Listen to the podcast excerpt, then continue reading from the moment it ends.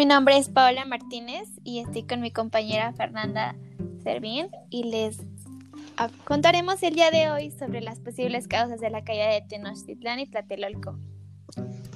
Y bueno, si eres mexicano tienes que saber que el 13 de agosto de 1521 se marca el fin de la resistencia mexica en contra de las huestes de Hernán Cortés y sus aliados indígenas enemigos de Tenochtitlán. Y esta guerra se prolongó cerca de tres meses durante los cuales los combates sucedieron uno tras otro. En esta, las fuerzas peninsulares formaban un formidable ejército, como lo platicaremos más adelante. En tanto, los mexicas se resistían al enemigo al interior de las ciudades de Tenochtitlán. Y una vez que los españoles obtienen este gran triunfo militar, se da un paso y largo paso pesado a esta tarea que se llama la ideología, ya que en el México antiguo existían no solamente un solo dios, sino existían varios, como por ejemplo puedo mencionar al dios del sol, al dios de la luna o al dios del viento. Y una vez que llegan esos desconocidos, llegan a decirnos que únicamente podemos creer en un solo dios y en una sola religión. Y este es un gran cambio trascendental para todo el país. Sí, y bueno, toda esta situación eh, resulta interesante como mientras más traían a franciscanos dominicos, el número de evangelizadores aumentaba. ¿Tú crees en un dios, en un rey? Pues creo que sí caían en, las creencias que trajeron los españoles, porque sí creo en este dios pero creo que también existen los dioses antiguos que tanto nos hablan los indígenas de nuestro pasado. ¿Tú, ¿tú sí crees en Dios? Eh, pues sí, yo también tengo como que esa pues religión. A lo mejor no la tengo tan apegada, pero pues solo un poco porque pues no es como que vaya yo siempre a misa y todo eso, entonces es como un poco, pero no del todo. Y bueno, eh, regresando al tema, como lo mencionaste, el 13 de agosto de 1521, Cuauhtémoc fue prisionero y fue llevado ante el capital español. A partir de este encuentro se dio la incomprensión entre un bando y otro.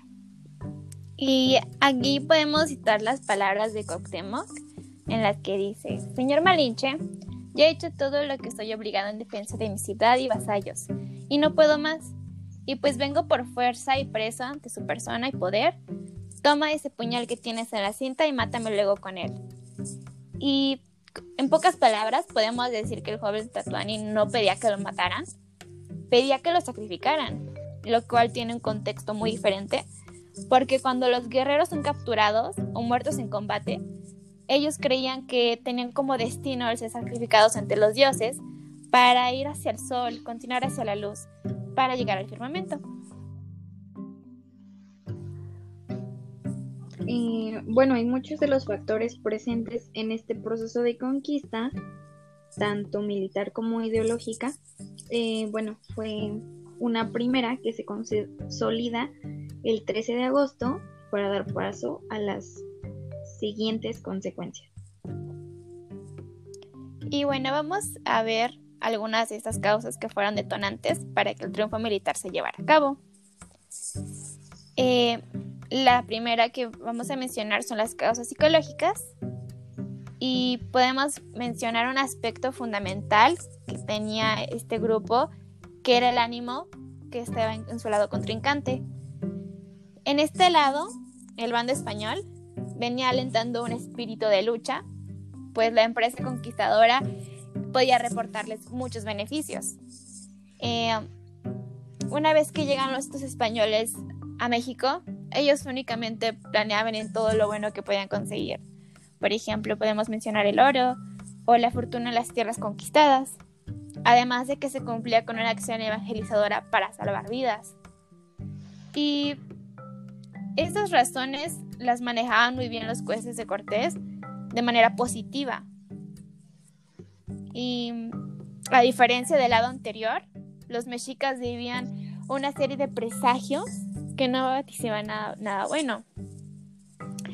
Esos presagios, eh, podemos mencionar el primero que se llama, eh, o vieron una llama de fuego que atravesaba por el cielo de manera desplandeciente, que a la gente le causaba mucho pavor. Y de hecho dice Sagaún que cuando aparecía la medianoche, toda la gente gritaba y se espantaba, porque todos pensaban que era la señal de un gran mal. Y bueno, la segunda señal fue un templo que se incendió sin motivo de por medio, y aunque la gente le echaba agua, no se apagaba. El tercer presagio que vieron fue un rayo que cayó en el templo de Xihuetecutli y se quemó, y aunque no hubiera una causa para ello. La siguiente señal fue que durante el día cayeron tres estrellas encendidas y estas tenían muy grandes colas. Eso era lo que comentaba el fraile y cuando la gente las vio comenzaron a gritar porque el ruido había sonado muy fuerte y pues había causado grandes em, destrozos, por así decirlo. Em, en la quinta señal o augurio fue que vieron el agua de la laguna que se levantaba provocando grandes olas sin haber soplado el aire. Estas aguas inundaron las casas y algunas fueron destruidas. Y comenta Sagaún que fue un gran espanto ver que todo se levantaba sin alguna razón o aire que le había embravecido de tal manera el agua. Eh, esto lo podemos tomar como en la actualidad un tsunami podría ser. Sí, y, sobre todo porque pues a pesar de que no había un océano como tal, porque era el lago, era muy raro ver cómo se levantarían las aguas sin alguna fuerza por parte del viento, ¿no crees? Sí, exactamente. Bueno, eh, otro augurio fue que por las noches escuchaba una mujer gritar, oh hijos míos, ya nos perdimos, o de igual manera decir, oh hijos míos, ¿a dónde os llevaré? Eh, lo podemos retomar esta historia como la de la actualidad que es viejísima, no sabemos si es la misma, pero le llamamos la llorona, que pues en las noches grita porque ahogó a sus hijos en un en un río, lago, no recuerdo bien, ¿tú qué opinas? Yo creo que sí es muy interesante lo que dices porque a pesar de que no hay una leyenda exacta o una leyenda que sea comprobada de cómo fue que sucedió este evento de la Llorona, podemos mencionar que una de las eh, teorías o leyendas más famosas podría ser la que se menciona en esta historia. Exactamente. Y otro pronóstico más que podemos mencionar es que algunos cazadores de ave tomaron una grulla que tenía en la cabeza un espejo redondo donde se veía el cielo y las estrellas. Esta la llevaron ante Moctezuma, quien al verlo eh, mirar observó un ejército que marchaba sobre caballos, lo que lo apesadumó mucho y le ordenó que fueran sus adivinos para que le dijeran lo que significaba. Pero antes ese ave desapareció. Y bueno, como última, tenemos que durante la noche aparecían dos hombres con dos cabezas y estos eran llevados ante Etlatuani para que al verlos pues desaparecían. Todo esto mantenía angustiados a las personas porque hace muchos años Nizahualpilli, que era dado a escuchar eh, agujeros, le había dicho Moctezuma que sus ciudades serían destruidas y asoladas en vasallos muertos. Además, que en el cielo vería señales que serían pronóstico de lo que él le decía. Esto pues claramente causó una terrible impresión. Eh, bueno, el autor menciona que es probable que la mayoría de estos pronósticos nunca ocurrieran, salvo los que comenta que apareció en el cielo. Pero pues sabemos que, como ya lo comentábamos, de las historias que vemos o los ejemplos de los lagos y eso, pues siguen existiendo, a lo mejor no de la misma manera, no los podemos pronosticar o tal vez sí, pero pues siguen existiendo. Entonces yo estoy como un poquito en desacuerdo con esta parte. ¿Tú qué opinas? Yo creo que estoy de acuerdo contigo porque no hay una forma de comprobar si esto fue real porque no estuvimos en el pasado, mucho menos estuvo el autor. Entonces yo creo que si hay testimonios de personas que vieron realmente eso, tal vez sí lo vieron o tal vez no exactamente de esa forma, pero trataron de interpretarlo así. Y yo creo que ellos no solamente es que vieran esos, esos acontecimientos, sino que también sentían esa mala energía de que algo malo iba a suceder. Entonces yo creo que lo podemos interpretar de tantas maneras, sabiendo que pues ellos sentían que algo o algún cambio trascendental iba a suceder, pero no sabían cuándo o cómo. Exactamente. Bueno, otra causa importante fueron las económicas y políticas. Dentro de la economía, pues los mexicas se basaban en tres pilares fundamentales, los cuales eran la agricultura, el comercio y la guerra. Pero nos vamos a centrar más en la, en la última, que es la guerra por la caída del imperio. Eh, bueno, eh, dentro de esta, los mexicas, eh, junto con sus aliados de Texcoco y Tacuba, formaron una triple alianza que abarcó gran parte del centro de México y un extenso territorio de las costas y se extendía hasta el Soconusco. Esta conquista militar fue el medio del que se valieron los mexicanos para dominar a una enorme cantidad de pueblos, los que, una vez metidos, eran obligados a pagar tributo a Tenochtitlán. Y bueno, sabemos que hubo dos formas de tributación. En la primera era la que pagaban los mismos artesanos mexicas al entregar parte de su producción al Estado, y la otra era aquella que provenía de los pueblos enemigos conquistados. Y esta última proporcionaba al imperio gran variedad de productos provenientes de, muchas regiones, de tal manera en que se contaba con materias primas como por ejemplo piedras verdes procedentes del actual Guerrero, conchas y caracoles de los litorales, plumas finas de diversas aves, pieles de felinos, metales de oro, escudos y atravios para los soldados y cargas de maíz y frijol.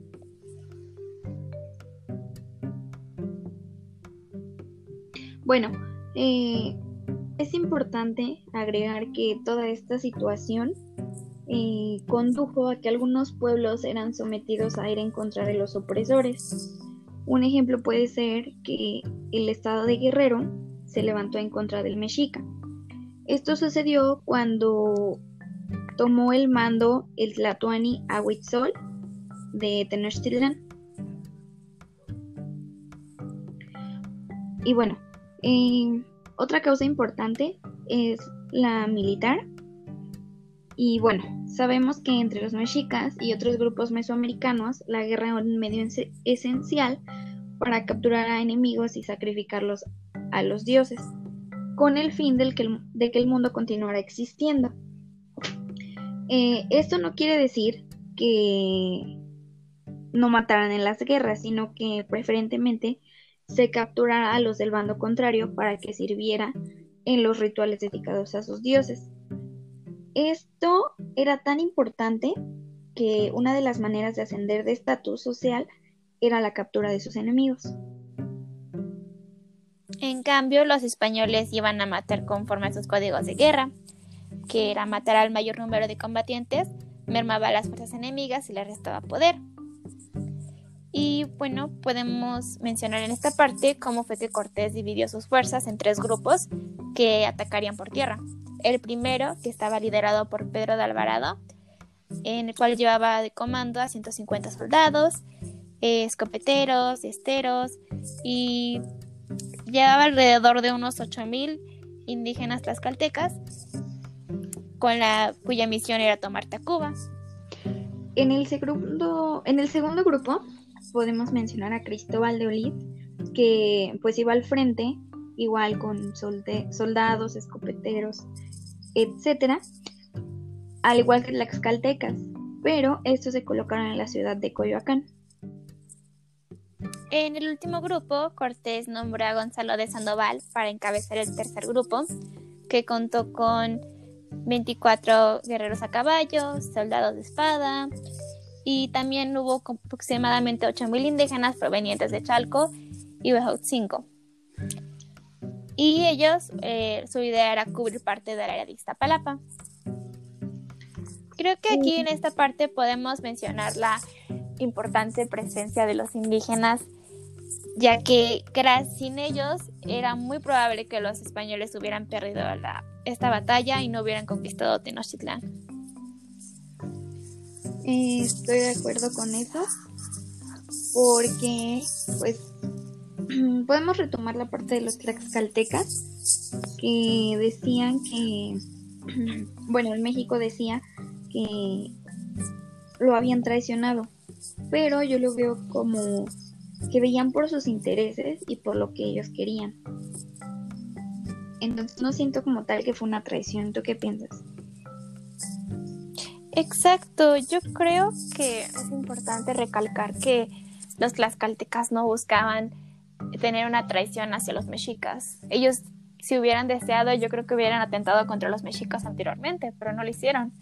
Yo creo que esta alianza con los españoles simplemente lo hicieron para buscar sus beneficios y hacerse resaltar un poco sobre las otras agrupaciones que se encontraban cerca de Tenochtitlán. Entonces, no fue como una, una traición. Y es algo que deberíamos de desmentir y hacer que la gente simplemente olvide el tema o nos perdone tal vez. Exactamente. Bueno, y para finalizar, eh, pues un factor importante son los de la salud. Y bueno, sin lugar a dudas, el principal fue la epidemia de viruela, que se desató entre los indígenas y causó gran cantidad de muertes. Eh, asimismo, podemos mencionar un recuerdo que relató un indígena escrito por el dios del Tlatelolco, en el que leemos una escueta frase que dice cómo al huir los españoles hacia Tlaxcala, la epidemia comenzó a cobrar fuerza. Eh, pues esta epidemia se difundió y duró alrededor de dos meses, según lo que se había escuchado, y no solo provocó la muerte de gran cantidad de personas, sino que acabó con la vida del Tlatuani, Huitláhuac, y pues eh, podemos decir que pues es fuerte, como si antes no se podía controlar esto, no había los medios necesarios y tal vez suficientes tampoco. Eh, en la actualidad, con la enfermedad que estamos pasando ahorita, el virus, como a pesar de que tenemos todos esos medios, toda esa tecnología mucho más avanzada, aún así no podemos controlar eh, pues este, este virus, ¿no?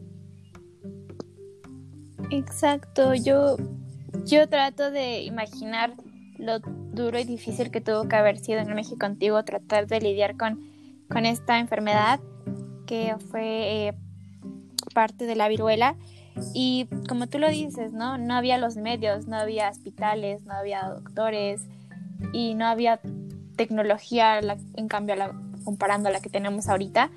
Y a pesar de que ahora tenemos un nuevo virus en nuestro país y que no solamente es parte de, sino es un virus que se ha, arrogado en todo el mundo, ¿cómo es que no podemos tener un control sobre él? Porque no hay algo que nos diga o que nos mande una señal de que tal vez haya una cura o tal vez haya una vacuna.